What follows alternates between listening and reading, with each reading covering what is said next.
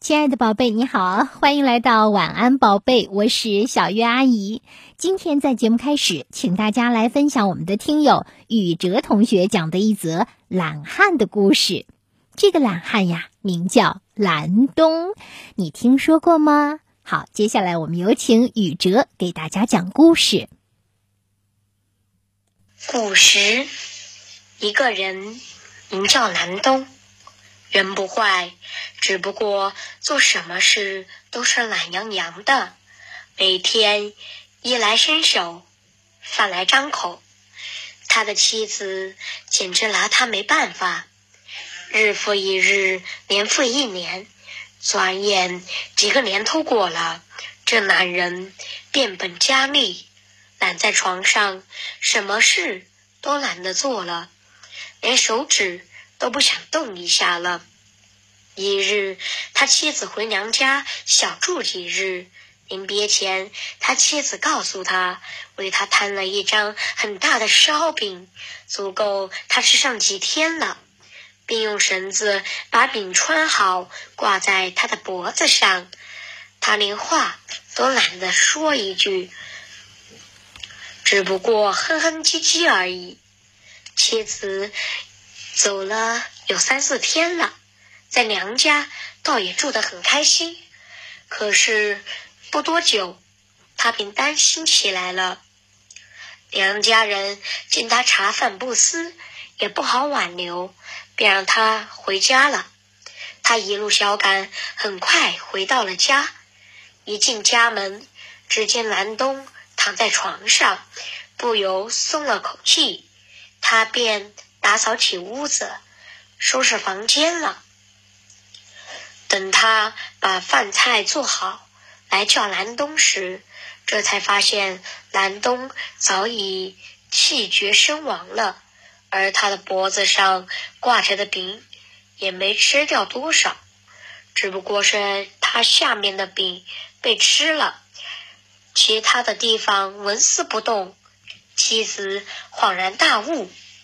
原来南东懒得连头都不想转动一下，只吃了他的嘴巴够得着的地方。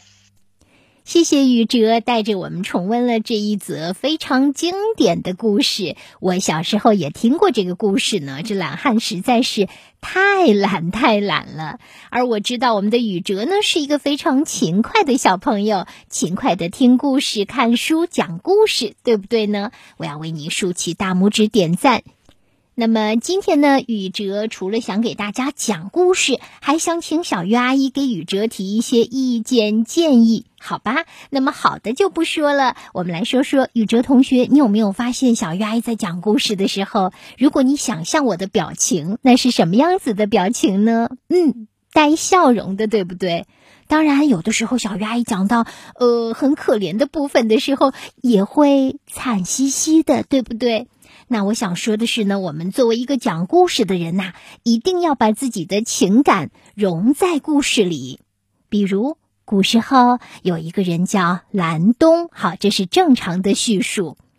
人不坏，这呢是一个肯定，只不过做什么事都是懒洋洋的，这里面就带有一点否定的意思，也就是不喜欢这样的懒洋洋的状态。每天衣来伸手，饭来张口，他的妻子简直拿他没办法。这种没办法的样子呢，你能不能也把它读出来呢？妈妈拿宇哲简直没办法，宇哲有的时候很调皮，对不对？或者是宇哲拿妈妈有时简直没办法。好，这只是做一个比喻哦。其实呢，我相信宇哲和爸爸妈妈之间的关系特别特别的好。从你的故事里。